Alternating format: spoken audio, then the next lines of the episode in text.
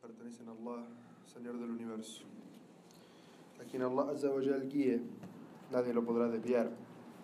Pero para quien Allah Azza wa Jal haya decretado el desvío a causa de sus malas acciones y elecciones, no encontrará fuera de Allah quien le pueda guiar. Atestigo que nada ni nadie merece ser adorado sino Allah, nuestro creador y sustentador, que nos dio la vida, nos va a dar la muerte, nos va a resucitar y nos va a juzgar por nuestras acciones. El testigo que Muhammad sallallahu alaihi wasallam es el último de los profetas enviados a la humanidad, aquel cuya legislación, enseñanza y forma de vida ha de permanecer vigente hasta el último de los días de esta dunya.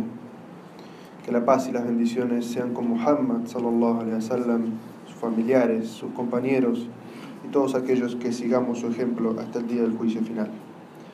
Hermanos y hermanas, les recomiendo la taqwa, el temor de Allah, el comportamiento piadoso, tal como Allah Azza wa Jal dice en el Sagrado Corán, oh creyentes, teman a Allah como es debido y no mueran sino musulmanes sometidos a Él.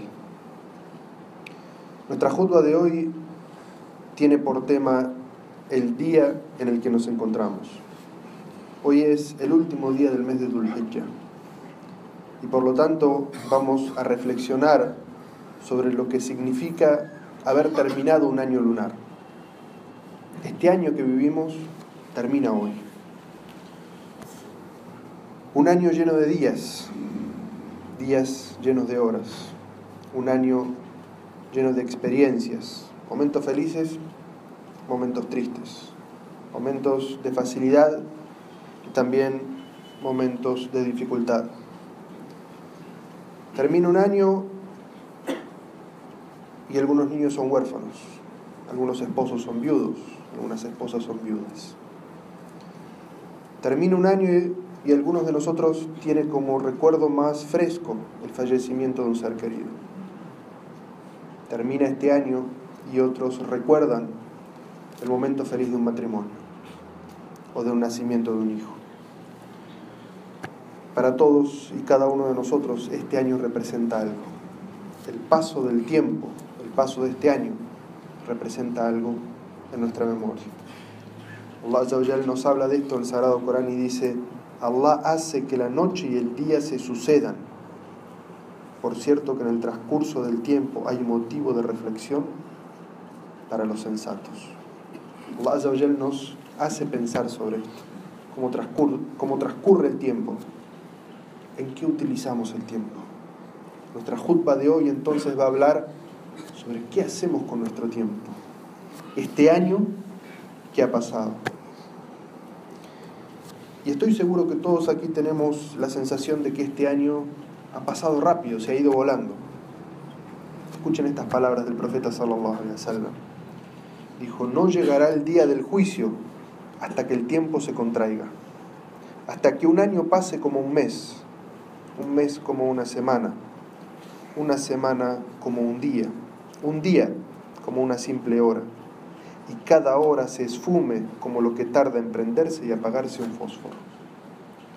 Así es como el profeta sallallahu alaihi wasallam habla sobre el futuro, ese futuro en el que nosotros ya nos podemos sentir. Todos recordamos los años de nuestra niñez y los recordamos como tiempos largos. Sin embargo nos ponemos a pensar en nuestros días cómo se escapa el día, cómo pasamos de un mes a otro, cómo se acaba este año, que cuando nos ponemos a pensar sentimos que acaba de comenzar. El profeta sallallahu nos está diciendo, no va a venir el día del juicio hasta que esto pase. Y si algo significa que el tiempo está contraído, que pasa rápido, es que estamos cerca del fin del mundo.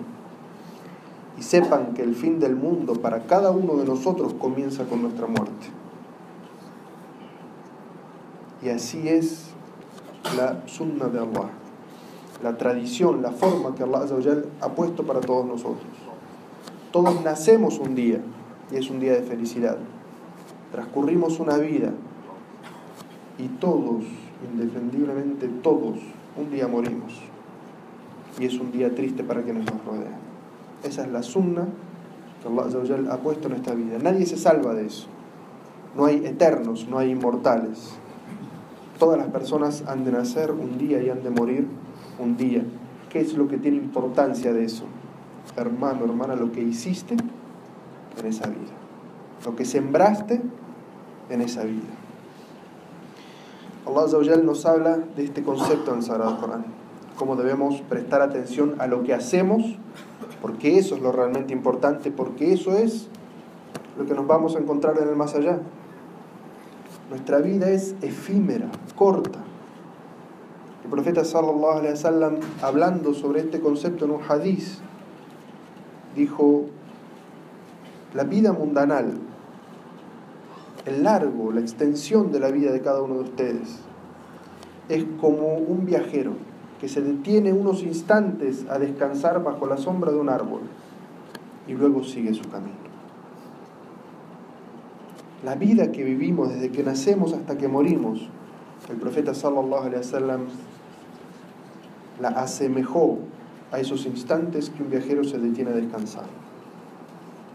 Mientras que su vida eterna, antes de nacer y después de nacer, esa es el viaje de este viajero. Entonces, fíjense la relación. El profeta sallallahu alaihi wasallam nos está diciendo, ¿acaso le vas a prestar tanta atención a algo que dura unos instantes? La vida mundanal dura unos instantes, pero lo realmente importante de la dunya es qué hacemos, qué construimos, qué sembramos en esta vida. Allah dice, nadie cargará con pecados ajenos. El ser humano no obtendrá sino el fruto de sus propios esfuerzos. El día del juicio sus esfuerzos se verán y será retribuido con una recompensa total. Y ante tu Señor se ha de comparecer finalmente. Él, Allah, es quien hace reír y hace llorar. Él es quien causa la vida y causa la muerte. Él es quien ha creado a la pareja, el macho y la hembra, de una gota de esperma eyaculada. Él es quien los creará por segunda vez al resucitarlos. Allah es muy claro en su libro, subhanallah. Esta vida tiene momentos felices y momentos difíciles.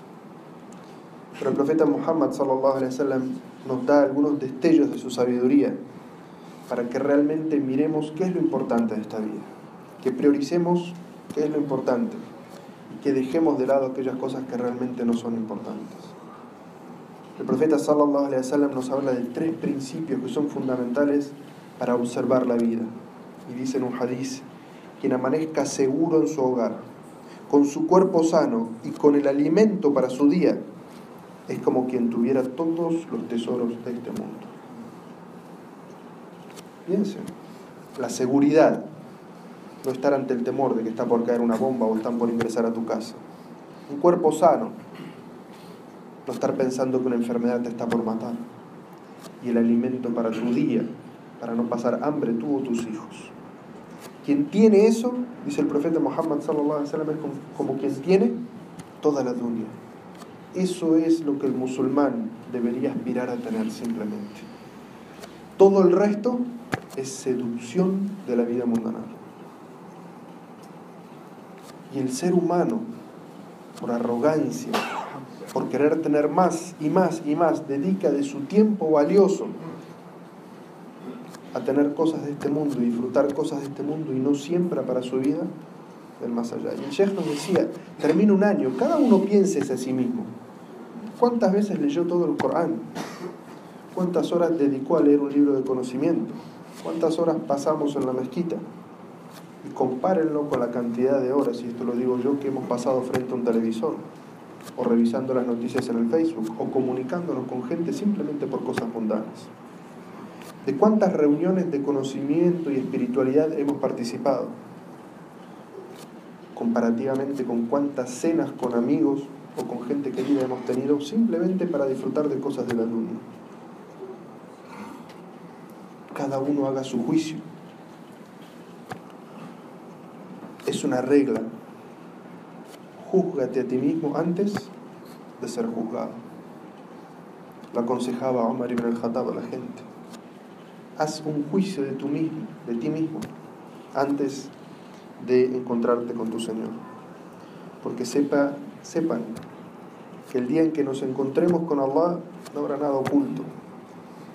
Todo lo que hicimos va a estar allí frente a nosotros.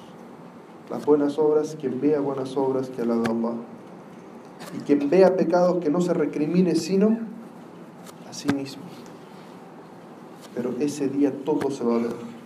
Allah dice en el Sagrado Corán, el día que Allah resucite a todos, les informará cuánto hicieron. Allah tuvo en cuenta sus obras, registrándolas, mientras que ellos las olvidaron. Nuestra memoria es corta, olvidamos lo que hicimos y pensamos en nuestra ignorancia que Allah también se las va a olvidar. Allah nos dice el día, que el día del juicio, toda obra que hicimos va a estar puesta en los registros ante nosotros. Dice el día que cada alma vea el registro del bien y del mal que haya hecho, deseará que se interponga una gran distancia entre ella y ese momento. Hermanos, el Sagrado Corán a veces habla de personas que pasan el límite de esta vida hacia el más allá. Y que lo que piden en ese instante es volver. Déjame volver. Déjame volver a la dunya. ¿Qué piensan ustedes que haría una persona de esas si tuviera la posibilidad de volver a la dunya? Y le dieran una hora, o un día, o un mes, o un año. ¿Ustedes creen que esa persona, después de tener el yaquín, la certeza de que vio la vida del más allá, se va a pasar esa hora jugando al PlayStation o mirando televisión o chequeando su estatus en el Facebook? ¿O se va a dedicar a hacer en ese momento aquello que le va a garantizar algo de felicidad cuando esa hora se esfume y tenga que volver al más allá? ¿Qué piensan ustedes que haría? una oración, una lectura del Corán, estar en la casa de Allah, tratar de beneficiarse de alguna manera, tratar de beneficiar a otro con lo que tiene. Eso es seguramente lo que haría. ¿Por qué esperar a, tener esa situación? ¿Por qué esperar a morir para decir, déjame volver una vez para hacerlo cuando tenemos hoy la oportunidad? El momento de cambiar, de reestructurar nuestra vida, de redireccionar nuestra utilización del tiempo, de, lo que, de las gracias que Allah nos ha dado, es hoy. Es hoy. El profeta sallallahu alaihi wasallam dijo, el pie de una persona no se moverá el día de la resurrección hasta que se le pregunte inmediatamente por cuatro asuntos. Su vida, cómo la vivió. Sus acciones, qué fue lo que hizo su sustento, cómo lo consiguió y en qué lo gastó. Y en su cuerpo, cómo lo cuidó. Allah nos va a interrogar por todo este mundo. La vida, ¿qué hiciste con tu vida? Tu dinero, ¿de dónde lo sacaste y en qué lo gastaste? Tus acciones, ¿cuáles fueron, buenos o malas? Y el cuerpo, que es una mana, ¿lo cuidaste o lo dejaste perecer? Subhanallah.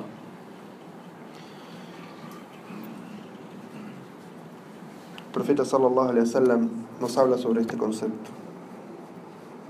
¿Por qué esperar a morir o estar en el lecho de muerte para hacer buenas obras? Toma provecho del tiempo que tienes en tus manos, ahora, hoy. El profeta sallallahu alaihi wasallam dice, el hombre inteligente es aquel que recapacita y se esfuerza por hacer aquello que, lo, que le dará beneficio, antes de que le alcance la muerte mientras que el desdichado o negligente es aquel que sigue sus pasiones y sus deseos y se complace con la autoindulgencia. La autoindulgencia es asumir que Allah le va a perdonar, no importa lo que haya hecho. El profeta sallallahu alaihi wasallam dice, ¿quién es el inteligente? El inteligente es el que trabaja hoy haciendo el bien para cosechar ese fruto luego de su muerte. Ese es el inteligente. ¿Quién es el negligente o el tonto? dice el profeta sallallahu alaihi wasallam, aquel que se deja vivir y su pasión va por acá y la sigue y su deseo va por allá y lo sigue, no le importa, porque él piensa que es suficientemente bueno para que Allah le perdone todo en el más allá. Ese es el tonto, dice el profeta sallallahu alaihi wasallam. Hermanos y hermanas, aprovechemos este instante, esta vida de hoy, que es el único día que sabemos que vamos a vivir. Ninguno de nosotros sabe cuándo ha de llegarle la muerte. Aprovechen estos instantes para recordar a Allah, para leer el Corán, para adorar únicamente a Allah y aferrarse en el conocimiento. No tengan falsas esperanzas o expectativas de que van a tener una vida larga de 90 años, porque nadie sabe. Así que aprovechen hoy para cambiar, para redireccionar sus vidas y adorar a Allah como es debido. Pidan paz y bendiciones por el profeta Muhammad sallallahu alaihi wasallam, quien es nuestro guía, tal como Allah dice en el Sagrado Corán. Ciertamente Allah y sus ángeles bendicen al profeta o creyentes, pidan paz y bendiciones por él.